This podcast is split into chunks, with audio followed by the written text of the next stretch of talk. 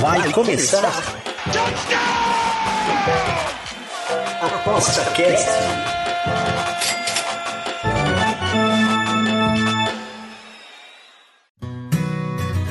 O ApostaCast é o podcast semanal do Aposta 10. Os melhores conteúdos, dicas e entrevistas para te deixar craque nas apostas.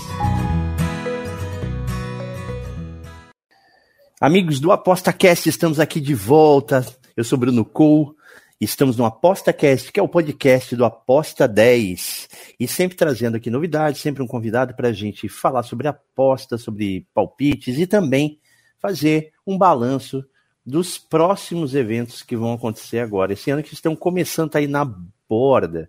É, e como vai começar é, logo, logo, beisebol, a gente está aqui com o nosso convidado especialista há muitos anos aqui no Aposta 10 e de esportes internacionais, esportes americanos, o nosso querido Zambrano. Tudo bem, Zambrano?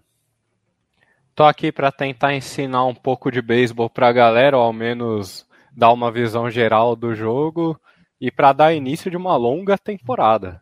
Ah, é? Por que, que, uma, por que, que você está falando da longa temporada? Ah, a temporada do beisebol tem 162 jogos na temporada regular de cada equipe, ou seja, ela tem mais de mil jogos ao final da temporada. Ela dura seis meses, então vai ter muita diversão para a galera. e tudo, tudo nos Estados Unidos, é claro, né? Porque se contar também aí no mundo todo, aí não dá, né? né? É, você conta o Canadá também, porque tem um time de lá, mas é, basicamente é tudo nos Estados Unidos. E quantos, quantas equipes são? São 30 equipes.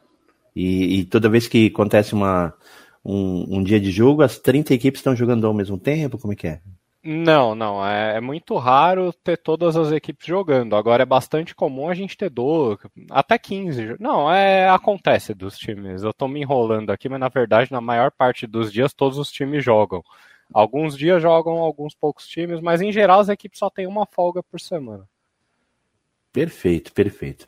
Então, para quem está caindo de paraquedas aqui, como eu, sou um deles, assim, por mais que é, tenha assistido, já tenha até apostado e tal, eu ainda sou aquele cara que, que, tipo, ainda fico, né? Tipo, às vezes acontece uma coisa e não é. Por que que deu isso, né? Sabe aquela pontuação que você não entendeu por que, que aconteceu, por que, que um cara saiu do lugar com o outro? Basicamente, se você for explicar assim, em poucas linhas, Gustavo, eu sei que não é fácil, mas o beisebol é o que, na verdade? É um jogo de taco americano, é isso? É basicamente isso. O beisebol é um esporte de turnos, né? Ele não tem um tempo pré-definido para que o evento acabe. Aliás, é uma tem sido um esforço da liga de tentar reduzir o tempo de jogo nos últimos anos para se adaptar ao mundo moderno, onde as pessoas não conseguem ter atenção por muito tempo. Mas o beisebol é um esporte de turnos. São nove turnos eu ataco, você defende, depois a gente troca, você ataca, eu defendo, nunca sai ponto na defesa. Quem tá atacando pontua, quem não tá atacando só tenta eliminar e poder começar o seu turno. É diferente da NFL, por exemplo, que a defesa anota pontos, no beisebol não. Uhum, entendi. Então, aquele que ataca é aquele que, que, que tá jogando a bolinha, né? Não, ao no... contrário, quem ataca é quem tá rebatendo, quem tá jogando ah. a bolinha é quem tá tentando eliminar. Entendi. E aí o cara que tá, ataca, se ele conseguir acertar, ele sai correndo, a equipe lá toda corre, cada uma num, num, numa base, né? É isso? Isso, a função do rebatedor é acertar a bola o mais longe possível para que ele possa percorrer o maior número de bases possíveis antes que a bola retorne até a zona do jogo ali, até a zona das bases. É, se ele rebate uma bola e ela é pega pelo defensor com a bola no ar, o rebatedor está eliminado. Uhum. Agora, se ela bate no campo ou sai do campo, aí o jogo prossegue. Se ela sai do campo, é um ponto automático, porque aí a defesa não tem como fazer a eliminação, que a gente cada chama de home turno run. É um ponto, é isso? não, não. Cada turno podem sair até infinitos pontos. É, é, é, a defesa que tem que eliminar três jogadores adversários. Ah, Enquanto tá. ela não elimina, o ataque permanece em campo. A gente já teve jogos onde o ataque ficou uma hora em campo anotando ponto. Não é o normal, obviamente, uhum. mas pode acontecer. Então, o, é, o, o, rebatedor normalmente é eliminado, é isso? Quem é eliminado? Sim, o rebatedor. A função do arremessador é eliminar o rebatedor. Ah, O rebatedor... três, três rebatedores eliminados, daí troca o turno. É aí é troca o turno, isso. São nove ah, turnos. Entendi. E aí, quando o cara corre lá, quando ele corre para a base, vem outro rebatedor, é isso? Ele vai para base? Isso, e aí a função do próximo rebatedor é impulsionar esse rebatedor que está na base. Por exemplo, eu estou na primeira base. Uhum. Você consegue uma rebatida. Dependendo da distância que é a sua rebatida, eu vou conseguir chegar na segunda ou na terceira base, entendeu? Daí o cara que está na primeira vai para a segunda, é isso ou não? Isso, isso. E esse, e esse que tem entra na primeira, né? Isso, exatamente. E aí, e aí são cinco bases, né? Acho que é Não, são quatro né? bases. São três bases e o home plate, que é a base final. Quando você consegue uma volta pelo campo, você volta da onde você rebateu. E aí isso configura um ponto. Ah, entendi. Perfeito. Ah, tá Parece muito complexo explicando assim, mas é um jogo muito intuitivo. Se você assistir meia hora do jogo, você começa a entender o que está acontecendo entendi. e aí vai Aí, aí, por exemplo, né? Por exemplo, são quatro, quatro bases, né? Então, quando o cara está na quarta base e dá mais um rebatimento, daí ele ganha um ponto. É isso? Não. É, quando ele está na terceira base, e aí ele já tapa ele, não para na quarta, porque a quarta é o home plate, é onde você rebate, ah, tá. entendeu? É, então é, o é, então... campo do, do beisebol é um diamante nas bases, ah, ele é o desenho de um diamante. Entendi. Então aí, aí quando o cara tá fazendo, se tiver três rebatedores lá em um em cada base, aí o, aí o próximo rebatedor dá aquela rebatida, daí tem um ponto. Daí, e eles continuam lá enquanto. Não, enquanto... aí é, ele ocuparia o cara que está na primeira, o rebatedor que conseguiu essa rebatida, assumindo uhum. que ela é uma rebatida simples. Ele ocuparia a primeira, quem está na primeira ocuparia a segunda, quem está na segunda ocuparia a terceira, e da terceira anotaria um ponto.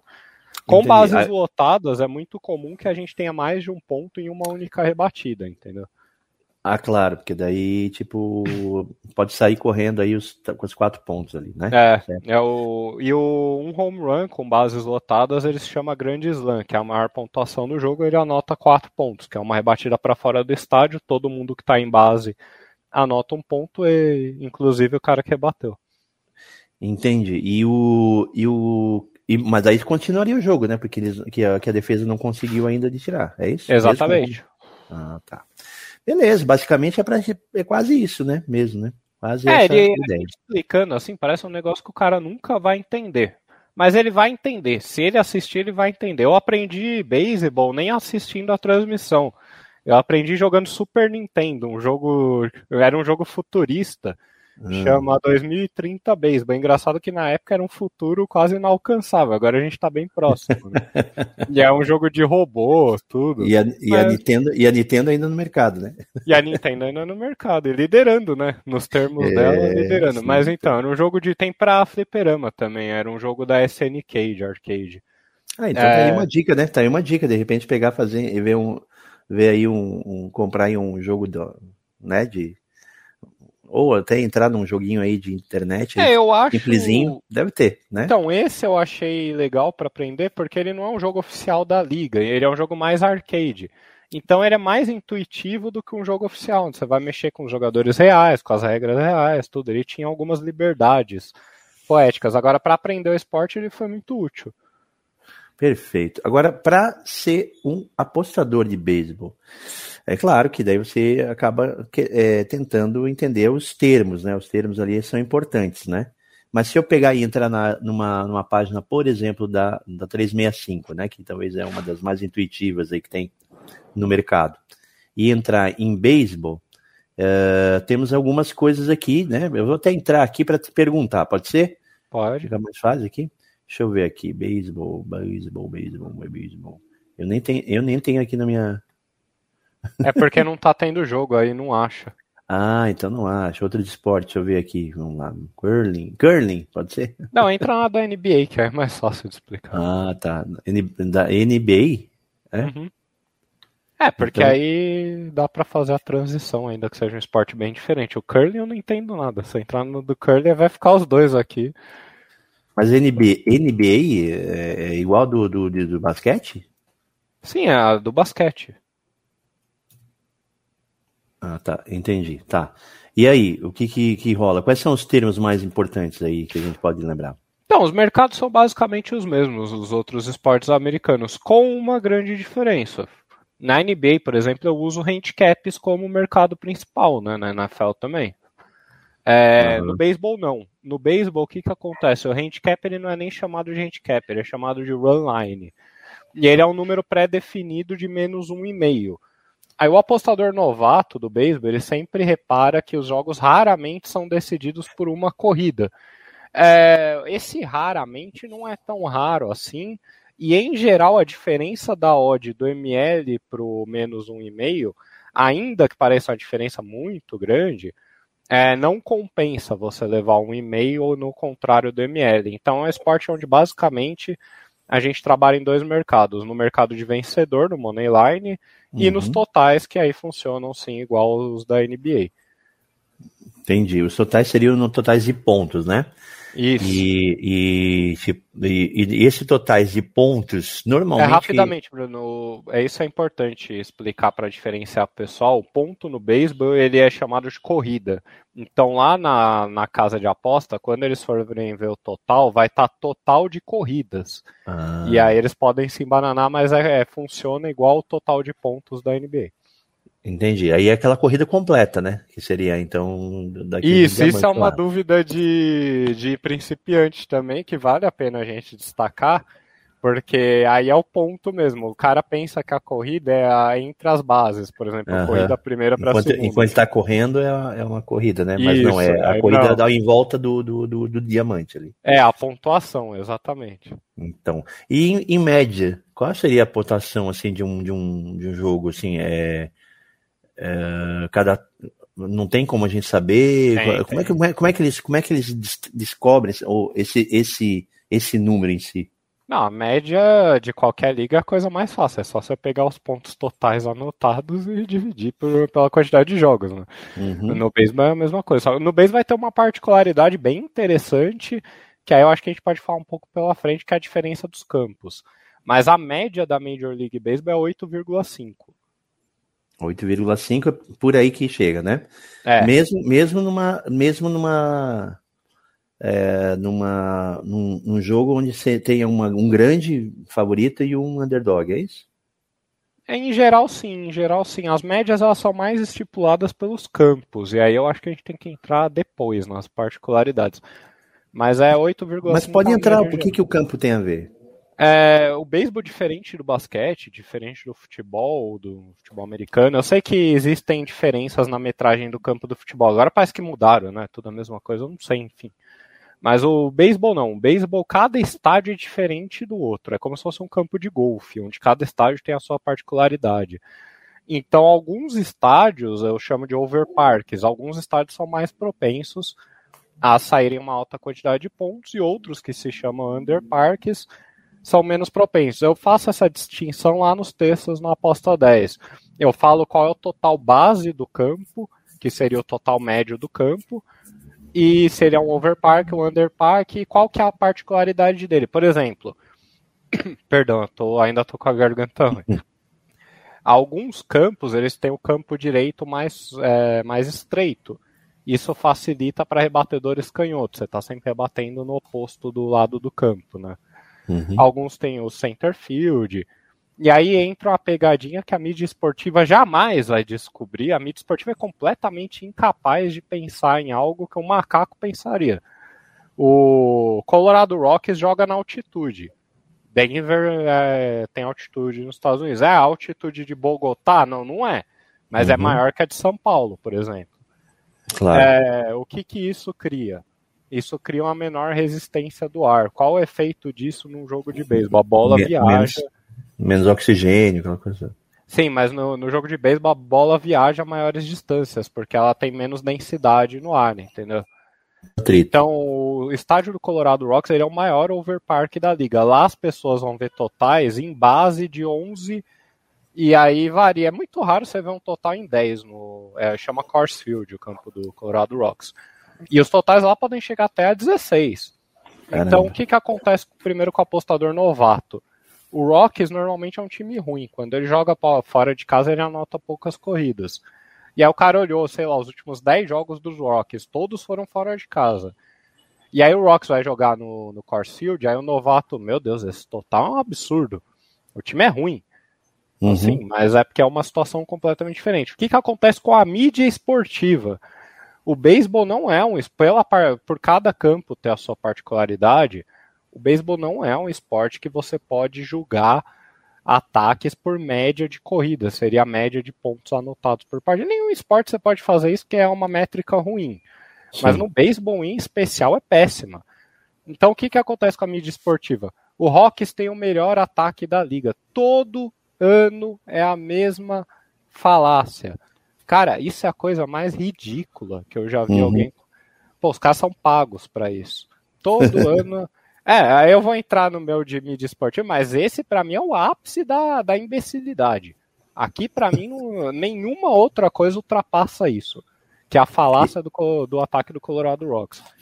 Então, Entendi, que, que, que, é, que, faz, a, que faz essa, essa comparação de pontos com a qualidade do time, né? Isso, e, verdade... só para é, só para ilustrar que o Rocks é o caso mais extremo da liga. Mas que o apostador tem que ter ciência que ele vai precisar entender os campos. Uhum. Perfeito, perfeito. E, e você faz essa tabelinha nos seus negócios aí? Tipo assim? Não, teus... o, o, total base eu tenho de cabeça, cara. Eu faço beisebol há tanto tempo. E aí cria outros problemas, que aí talvez a gente chegue ou não, que é a inconsistência da liga quanto à bola do jogo, que muda os totais. A temporada passada foi horrível. Nesse eles ponto. trocam a bola? É, o, a, é não, o... não, deveriam, mas eles trocam. Eles, eles trocam, trocam, já pra, passou. Para é. poder poder ter uma diferença, uma, uma igualdade? Como, é, para tentar tornar o esporte mais legal. A liga parece que é gerida por gente que não gosta do beisebol. É, qual o problema? Eles negaram que trocaram a bola em 2019. 2019 foi um ano louco. E aí um hum. monte de site, até sites de estatísticas avançadas, caíram na falácia da revolução do que eles chamam revolução de ângulo de lançamento, que aí é bem complexo, acho que não, não cabe chegar, mas é basicamente de para onde o jogador direciona a rebatida. É, o geral você tem que tentar pegar embaixo da bola para ela subir o máximo possível, né? Hum. Mas não era isso. E eu cheguei a falar naquela temporada. Aquela temporada não me prejudicou porque eu percebi que os totais saltaram e foi a bola. Aí comecei a pegar over. Mas, Mas eles não avisavam, eles não Não, não eles não só não avisaram, eles negaram, os jogadores estavam reclamando, os arremessadores estavam reclamando, falaram, ah, a bola é diferente, porra, é outra bola. Chamaram de bola de tênis, né? Uhum. e aí, enfim, e aí, aí... e você acha que eles, eles diminuíram o que? O peso dela para ficar mais leve? é, foi algo assim. É, foi o, eles trocaram de fábrica. Dizem eles que não foi intencional depois que eles admitiram. Passou por uma auditoria privada as bolas para mostrar que elas eram diferentes. A liga negava. Uhum. E aí era algo na pressão. Não era nem que ela, ela era mais leve, era algo na pressão dela. Mas enfim. Era, era Jabulani. é, é tipo isso. E aí criou uma inconsistência muito grande com números do beisebol. Aí o que, que aconteceu? 2020 parece que foi na média, ok. Aí 2000, não, foi 2020 e 21 foram na média, 19 foi o ano estourado. Aí em 22 os caras, sei lá, meu, pegaram a bola de boliche. E aí ninguém mais rebatia porra nenhuma, as pontuações desceram. Então uhum. essa inconsistência atrapalha o apostador, porque eu defini lá a média de cada campo é essa, e em geral é, ela vai mudar um pouquinho por temporada, muda, óbvio, porque a qualidade dos times mudam, tudo. Agora ela deveria flutuar próximo à média. Quando tá, desce. Ah, e agora, agora com esse histórico todo, tu já fica de olho assim no começo da temporada? Como é que vai ser? Ah, é, é algo que, cara, é algo que é mais problema da liga do que do apostador. É, é muito difícil lidar com isso. Eu não fico, eu vou confessar que não. É óbvio que se eu ver uma tendência muito grande para um lado, ah, estourou os pontos, é, reduziu muito. Aí a gente tem que tentar se ajustar. Eu não me ajustei bem na última temporada, eu tive muitos problemas com os totais entre outros também, mas com os totais principalmente. Mas é, esse é um problema. É, porque eu penso assim, né? Você, você falou que na temporada de 2021 tá, normalizou, aí de repente vem uma temporada em que baixa tudo, né? Hum. Então os primeiros jogos aí devem ter quebrado todo mundo nessa, nesse quesito, né? Não, mas não é não só os primeiros, porque assim, Beisebol esporte a gente está tentando simplificar, porque esse é o simplificando beisebol, né? Uhum. Mas é um esporte muito complexo em termos de análise, por isso que ele é tão apaixonante. Existem épocas do ano onde a pontuação retrai e sobe. Por quê? Por causa do clima. O clima é muito importante. Como eu citei da, da altitude, a altitude é algo que está lá. Ok, uhum. a gente sabe. Agora, mesmo na altitude, a umidade do ar ela, ela muda, obviamente, todos os dias a densidade muda, ela só não muda tanto quanto outros lugares. Enfim, o que, que acontece com o beisebol? Ele começa na primavera, onde está mais ameno e a umidade está alta. Depois ele vai para o verão, que a umidade fica seca nos Estados Unidos, e aí a bola voa mais. Então, começo de temporada não é anormal que a pontuação seja baixa. O problema é que ela não se recuperou ao patamar que a gente esperava. Então, isso foi uma grande dificuldade na última temporada. Uhum. Entendi. Vamos falar de, de uh, da liga em si. A liga ela é parecida com de beisebol também. Tem um costa, costa leste, de, de, basquete, costa leste, costa oeste ou não? É, ela é mais semelhante à NFL nesse quesito que eles não são definidos por leste ou oeste, eles são definidos por ligas mesmo. Você tem a Liga uhum. Nacional e a Liga Americana, e eles se enfrentam no final, que é a World Series, assim como e, é na NFL. Mas são os times, não? Na Liga Nacional e a, e a, ou não? Como assim? A, a Nacional tem um grupo, né? E é, a... São três grupos em cada liga, três grupos de cinco. Mas, por exemplo, por que, que a divisão não é igual da NBA? Porque você tem um time de Nova York na Liga Nacional e você tem um time de Nova York na Liga Americana, entendeu? Isso ah. acontece com Los Angeles também. Então a NFL é o melhor, melhor exemplo para a Liga de Beisebol. Perfeito. E, eles, e aí os campeões, eles, eles, eh, eles fazem... Se enfrentam na grande final, na World Series. Entendi, entendi. E, e, e, quem tem sido, assim, nos últimos anos aí, as grandes equipes aí? Então, o beisebol, ele tem uma... Como é que é a palavra? Ele tem uma manutenção das grandes equipes, porque ele é como o futebol e aí é diferente da, das ligas de, da NBA e da NFL, porque ele não tem cap. Ele não tem uma restrição salarial. Então, os times muito ricos, eles têm muito mais dinheiro, eles acabam atraindo os melhores jogadores ao natural.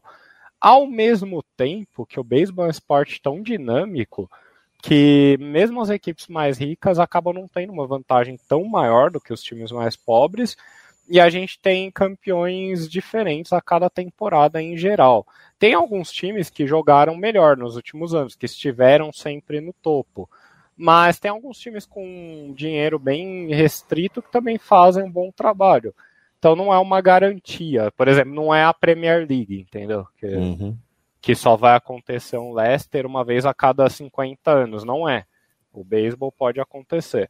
Mas os mercados maiores são Los Angeles, principalmente o Dodgers, muito menos o Angels, que não é um time de Los Angeles. Na verdade, ele só é nomeado Los Angeles, mas ele é um time de Anaheim. É, o New York Yankees, que eu acho que é muito famoso, mesmo para quem nunca ouviu falar de beisebol já deve ter conhecido os Yankees, que não ganham, inclusive, desde 2010, mas são um bom time. É, e nos últimos anos o Houston Astros, que é um time de um mercado um pouquinho menor, mas que fez um ótimo trabalho. Aí teve outras coisas que a gente não vai citar, de trapaça, tudo, mas que aí eu já não acho interessante entrar.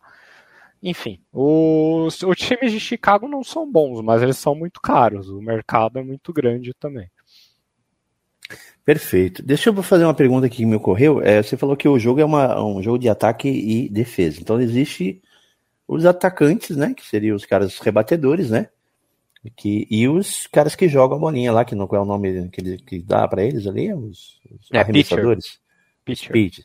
Então são, são, é, são dois, dois grupos diferentes no mesmo time, né? Os que atacam e tem, tem os que defendem, é isso? É, parcialmente. o arremessador, de fato, ele é uma posição isolada, exceto pelo Shoei Otani, que talvez depois a gente pode entrar até no da temporada. É, assim, o arremessador, sim, ele só arremessa. Agora, a defesa por trás do arremessador, ela é formada pelos mesmos jogadores que rebatem. Porque você tem uma defesa de oito jogadores ao redor do arremessador, entendeu? Que são os caras que vão pegar as bolas que sim. são rebatidas. Então esses caras são os mesmos que rebatem.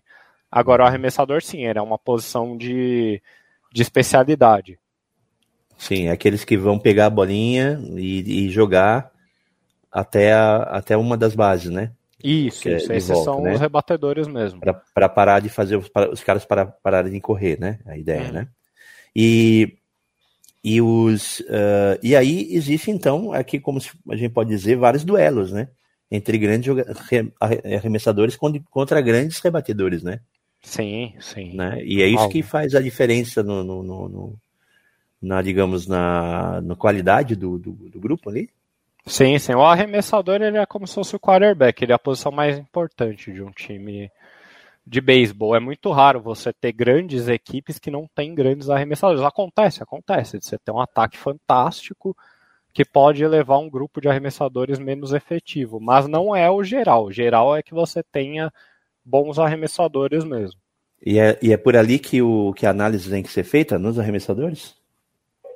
Não, aí não necessariamente. O beisebol é um esporte muito complexo. Eu posso contar um pouquinho da história das análises do beisebol? Acho que é legal até para as apostas. É, o beisebol é um esporte pioneiro em análise estatística e muita gente acha que é porque o esporte é mais fácil de ser analisado estatisticamente, que ele já era um esporte que lidava muito com números. Eu não gosto dessa ideia. A verdade é que o beisebol teve um cara que gostava muito de beisebol e não de futebol, e é por isso que a gente não tem as mesmas estatísticas de futebol comparadas ao beisebol, que era muito inteligente e que se propôs a fazer um negócio, que é o Bill James. O Bill James, ele é só citado no filme do Moneyball no final do filme, quando o Billy Beane diz que vai poder contratar ele. O Bill uhum. James era um segurança noturno numa fábrica em Pittsburgh, ele era um vigia noturno. E ele pegava os tem alguém batendo tambor aqui na rua. não, não, não, deu de ouvir aqui, não deu, não deu de ouvir. Mas eu ouvi e me irritei, porque ficou um negócio contínuo, foi mal. Pera aí, então. Perdão. O Bill James, ele pegava as súmulas do jogo no jornal, igual a gente tinha até um tempo atrás de jogo de futebol no jornal, e ele aí tentando entender o que criava uma equipe vencedora, né? Uhum. E ele começou a questionar muitas das estatísticas que eram usadas, são usadas até hoje, na verdade. As estatísticas de box score são estatísticas básicas que nem sempre dizem o que você quer saber. Mas o, eu acho que o mais emblemático do Bill James foi o questionamento que ele fez a uma estatística de defesa. Porque era muito difícil de medir defensores no beisebol. Uhum. Então o que, que os caras faziam? Eles mediam um defensor pelo número de erros. O que configura um erro? É eu pegar a bola rebatida por exemplo, eu estou na segunda base, você está na primeira. Eu jogo para você, só que eu jogo errado, você não tem chance de pegar a bola. É um erro, entendeu? Uhum. É um erro meu. Ok, um erro é um erro. Mas o Bill James falou: a melhor forma de você nunca errar é você ser lento demais para chegar até a bola. Você nunca vai errar e você é um defensor de merda. Uhum. E não vai ser julgado como um defensor de merda. Então, as estatísticas do beisebol elas vêm disso. O Bill James tem uma frase legal também, que é o que eu falei do futebol. Ele, fala, ele falou que provavelmente ele teria sucesso em qualquer coisa que ele tentasse na vida, mas ele uhum. só gostava de beisebol. Entendi. Se ele gostasse de futebol, a gente teria. Teria uma... um, um, outro, um outro nível de, de, de, análise. Muito provavelmente. Muito provavelmente. Você precisava de alguém desbravando o assunto, né?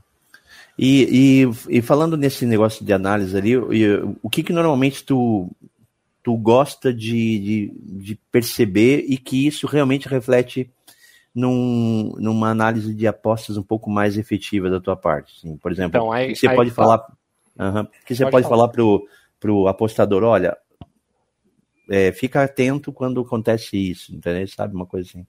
Então, a primeira coisa que eu posso falar para o apostador que vai começar o beisebol agora é, cara, tenha calma. É um esporte complexo para se apostar e não é tão complexo para se entender. Mas não tente saber tudo no começo, porque é difícil.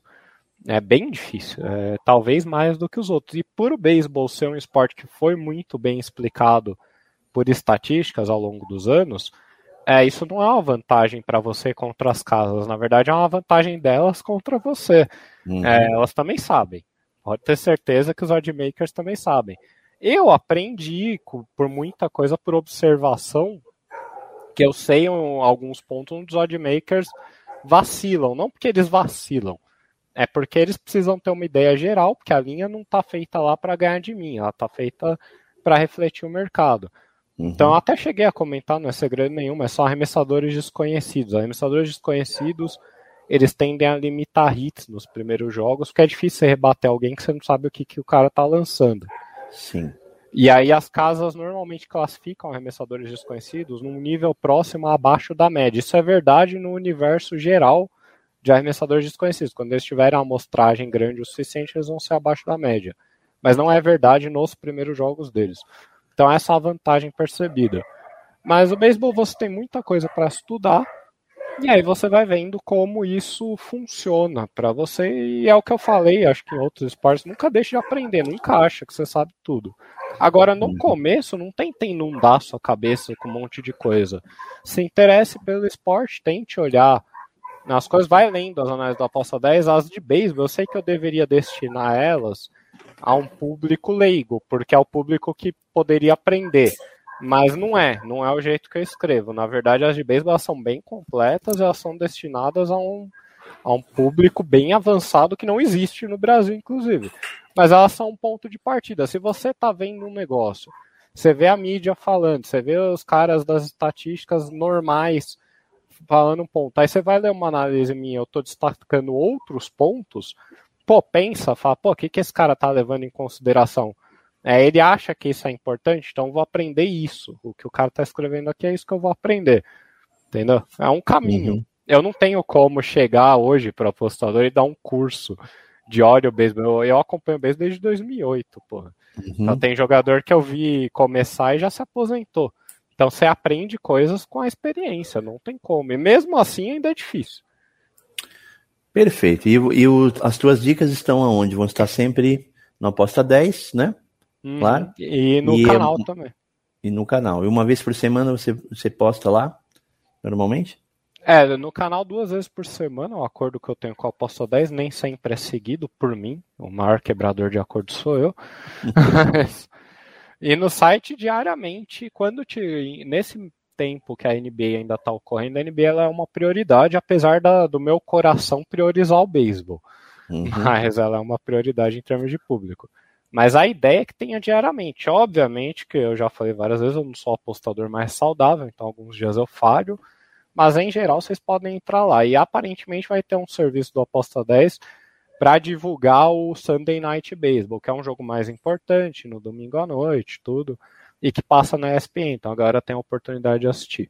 Mas as análises estão disponíveis lá e vocês vão aprendendo com o tempo. Beleza? Um abraço pessoal aqui que chegou até aqui com a gente. Semana que vem a gente está aqui com mais um Aposta Cast em breve. Um abraço, até a próxima.